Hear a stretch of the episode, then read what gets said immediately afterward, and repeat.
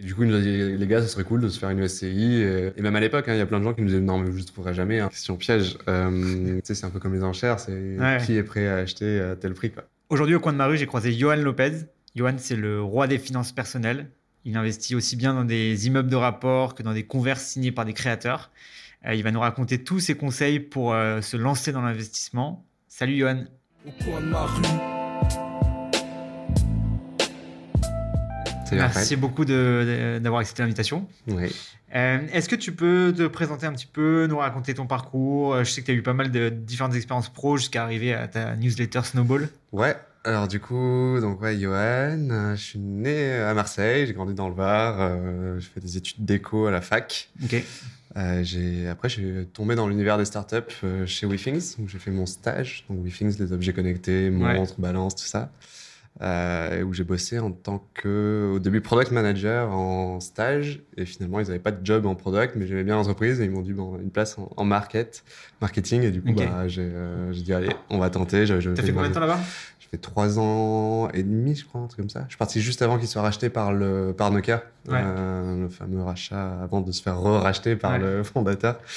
Et ensuite, donc, du coup, je suis parti, j'ai fait le wagon parce que je voulais pas devenir dev, mais plus avoir. Tu peux expliquer ce que c'est que le wagon Ouais, le wagon, ouais, c'est un bootcamp, euh, une formation, quoi. Ouais. Donc ouais, après, ensuite, euh, du coup, je me demandais si je voulais lancer ma boîte ou pas. Finalement, comme beaucoup d'entrepreneurs, tu cherches, mais tu te lances pas. Donc j'ai arrêté et euh, finalement, j'ai bossé chez Comet pendant 4 ans. Donc Comet, qui est une place de marché qui met en relation des freelances plutôt tech, data scientists, etc., avec des entreprises, donc essentiellement des grands groupes. C'est un peu le Malte de la tech, si on devait résumer euh, de façon assez euh, simplifiée.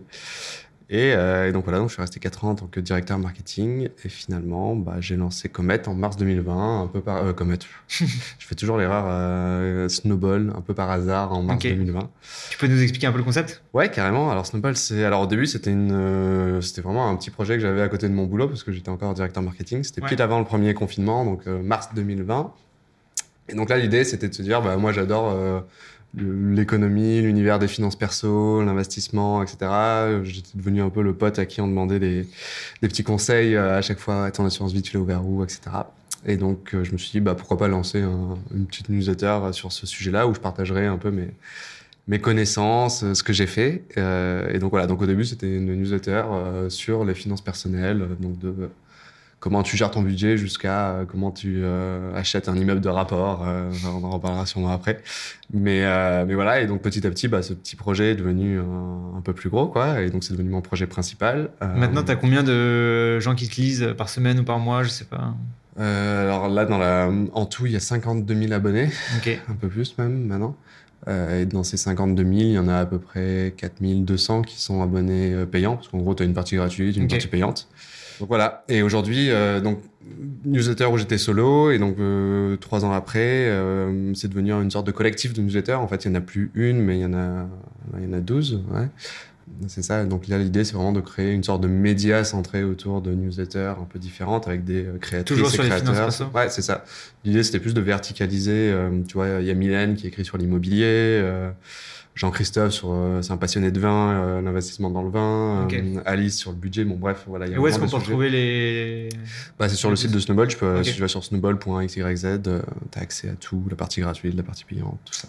Très bien. Du coup, on va parler un peu plus des investissements immobiliers. Ouais. Donc, euh, je sais que tu as été propriétaire d'appartement, d'un immeuble de rapport. Ouais. Je sais que tu es propriétaire de Lego aussi, apparemment. Ouais, c'est ça. Euh, du coup, on va, on va adresser un peu tous ces sujets-là. Est-ce que déjà tu peux nous parler un petit peu de ton premier achat immobilier? Quand est-ce que tu l'as fait? À quel âge? Combien ça t'a coûté? Ouais. Comment tu l'as financé? Alors, le premier achat immobilier, c'était un studio Paris, pas très loin d'ici d'ailleurs, euh, limite 8-17, euh, vers le métro Rome. Euh, et donc, c'était un petit studio. euh, C'était un investissement locatif Tu voulais habiter dedans C'était quoi? C'était un investissement. Ouais, L'idée, c'était d'y vivre quelques mois dedans et ensuite de le, de le mettre en location. C'était l'époque où Airbnb, c'était encore assez flex à Paris.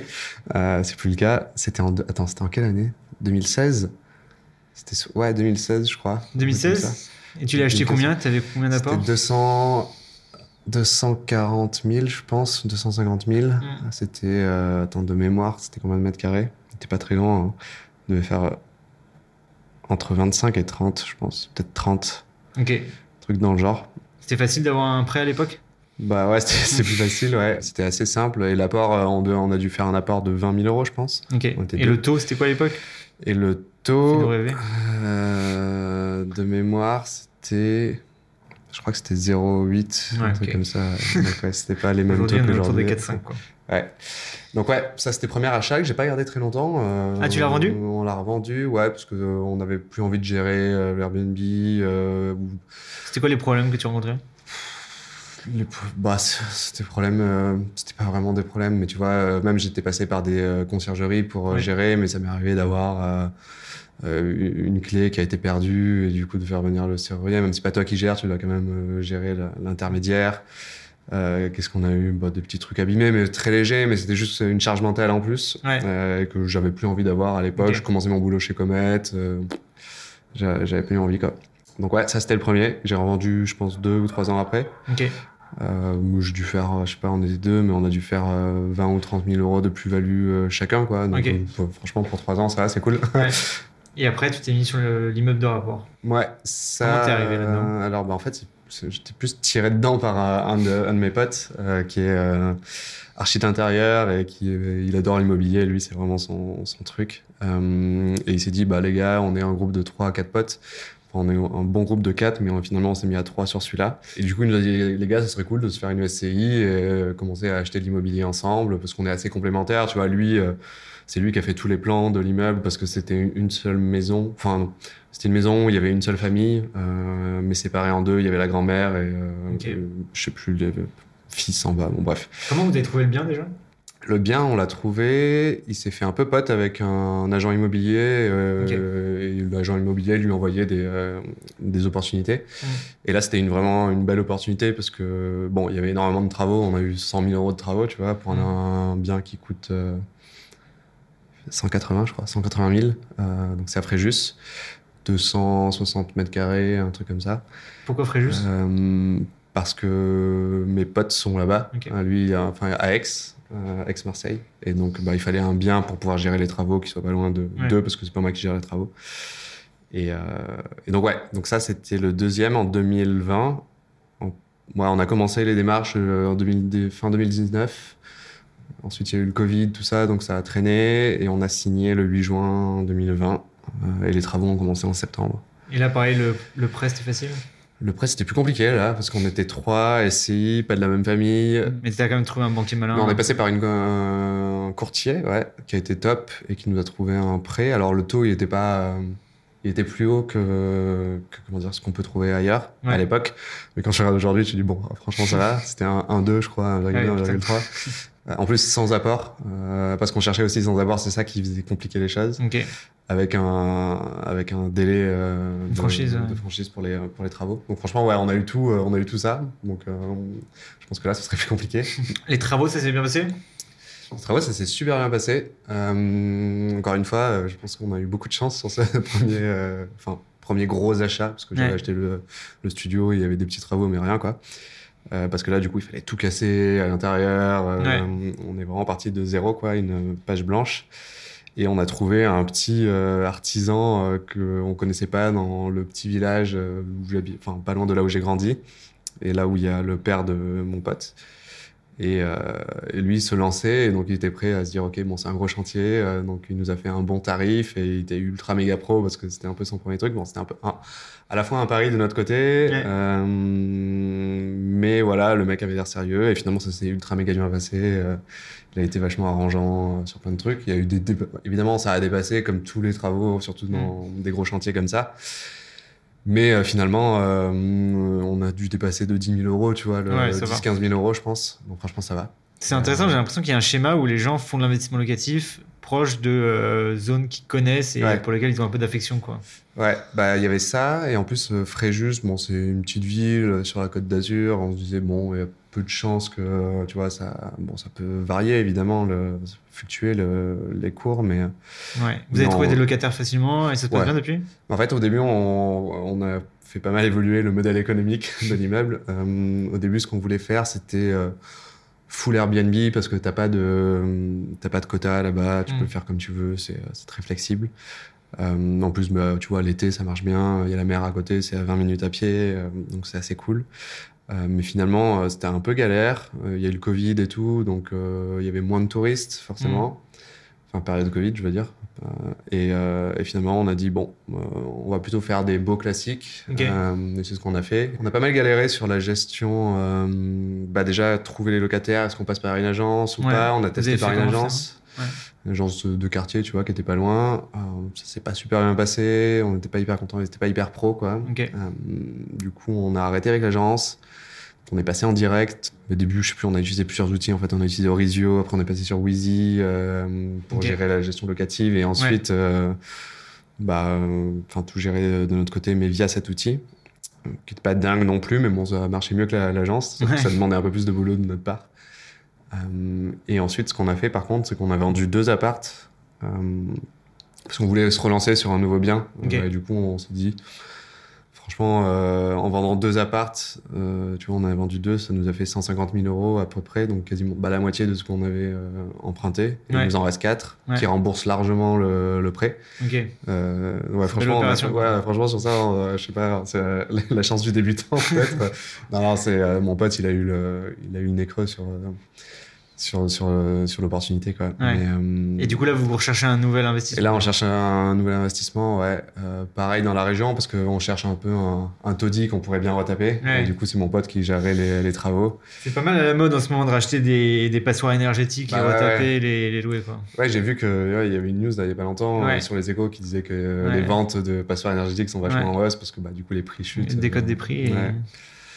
Euh, donc, ouais, donc on cherche ça là. euh, Ok. euh, Bah voilà, c'est un une annonce s'il y a des gens qui vendent des, des immeubles à côté de Fréjus. Ouais, ou immeuble, ou même appart. tu vois, là, on a vu un appart à Aix, genre tout, tout pourri, tout pété, à 2000 euros- 2300 du mètre carré, où tu peux faire quand même un truc assez sympa. Et c'est quoi le, le- au sein de ton patrimoine le, le poids qu'a l'immobilier par rapport aux autres investissements que tu fais? Ouais, c'est une bonne question, euh, l'immobilier. Bah, déjà, ouais, c'est com- c'est compliqué vu qu'on est trois Ouais. euh, dans une SCI. Bon, si je devais euh, faire un calcul, euh, on va dire 100, 150 euros, 1000 euros chacun, quoi. Je dis ça, ça va être la valeur actuelle, doigt mouillé. Hein. Ça, je sais pas trop. Donc, je dirais qu'aujourd'hui, ça doit être à peu près. Ouais, ça doit être 30 à 40%, ouais, un truc comme ça. Bah, tu vas Euh, nous parler ensuite de tiers, tes, ouais. autres, euh, tes autres actifs. Ouais. Juste, il y a- j'ai deux, trois questions un peu euh, rapides comme ça Ouais, euh, à te poser. Acheter d'abord sa résidence principale ou un investissement locatif? Bref, ouais, c'est la question, ça dépend. hein. non, ça dépend, mais après, c'est un vrai. je pense que. Tu vois, moi, j'aime bien avoir la liberté de pouvoir bouger, donc. Avec ou sans travaux? Bon, je pense la... bah, avec travaux. Avec travaux, ouais. Préfère louer en meublé ou en vide? Euh, meubler. Euh, Gérer seul ou avec une agence Bah, seul. Seul, ouais. Ouais. Et investir plutôt dans la pierre ou dans la crypto? Euh, c'est une question piège. Euh, bah, les deux. Hein. Yes. bah, du coup, ouais, est-ce que tu peux nous parler un peu de ton, ton patrimoine de manière générale? Donc, tu disais que tu avais des, quelques investissements exotiques, euh, soit en crypto, soit euh, apparemment des Lego. Ouais. Tu peux nous parler de ça un petit peu? Ouais, j'ai pas mal de trucs exotiques. Ouais. Euh, bah déjà du fait de d'écrire Snowball, ça, tu vois, je- j'explore un peu tous les tous les sujets, donc euh, je teste aussi évidemment. Mm. Donc je pense que je dois avoir euh, des 100, euh, 200 euros dans euh, 50 ou 60 plateformes différentes. Il Ouais. faudrait que je les note d'ailleurs un jour. Et est-ce qu'au Euh, fur et à mesure que tu deviens expert sur la- les finances perso, tu trouves des investissements qui sont de plus en plus intéressants euh, et de plus en plus ex- exotiques ou... Non, pas forcément. Il y a, justement une, une des dernières newsletters que j'ai écrit sur le sujet, c'est euh, plus tu as ton patrimoine qui augmente Mm. Et plus tu as tendance à aller chercher des, euh, des investissements complexes. Tu Ouais. vois, euh, les très riches qui vont aller investir dans des hedge funds, euh, dans- Mm. des hedge funds, pardon. Alors qu'on sait très bien que les indices des ETF classiques, bah, y a, ça, ça bat euh, 90% du temps, je dis au hasard, mais quasiment tout le temps. Tu peux rappeler ce que C'est- un ETF juste? Ouais, un ETF, c'est bah, un, un- alors un- en général c'est un panier d'actions qui va suivre un indice. Donc un indice, bah, par exemple, tu as le CAC 40 qui est un, un indice qu'on connaît tous en France, les 40 plus grosses grosses entreprises. Donc investir dans un ETF CAC 40, Ouais. c'est comme si tu investissais dans ces 40 entreprises, mais euh, sans avoir à acheter une action de chaque, euh, chaque, entrepri- chaque entreprise. Ouais. Donc pour un coût souvent euh, plus bas et avec des frais très bas par rapport à des fonds d'investissement ou autre. Je reste en majorité à investir dans des ETF, etc. Mais, mais je commence à aller sur des trucs un peu plus exotiques. Tu vois, je- je- je- J'adore les objets de collection, euh, mais euh, divers et variés, tu vois. euh, bah justement, j'en parle, je vais en parler euh, ce soir dans la newsletter de ce soir, mais euh, je me suis amusé à acheter une Super NES euh, dans sa boîte d'origine avec un Mario qui a pas été ouvert, tu vois, des trucs, euh, des trucs comme ça.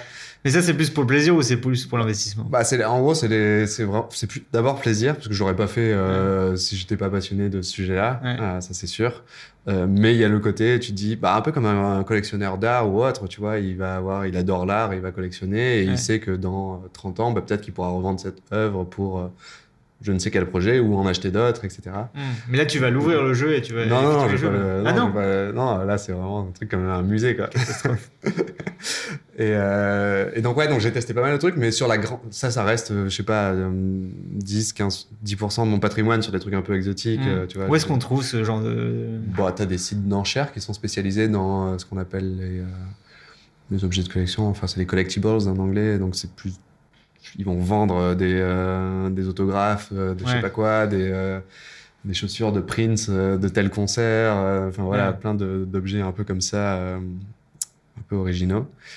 Euh, C'est quoi les objets que t'as? Donc, là, été une petite euh, Super NES avec Mario, avec Super Mario. Ouais, qu'est-ce que j'ai d'autre? J'ai des. euh, Je me suis acheté une paire de Converse euh, signée par Virgil Abloh. Tu sais, c'était le directeur Ouais. artistique de LVMH, Ouais. qui est mort malheureusement.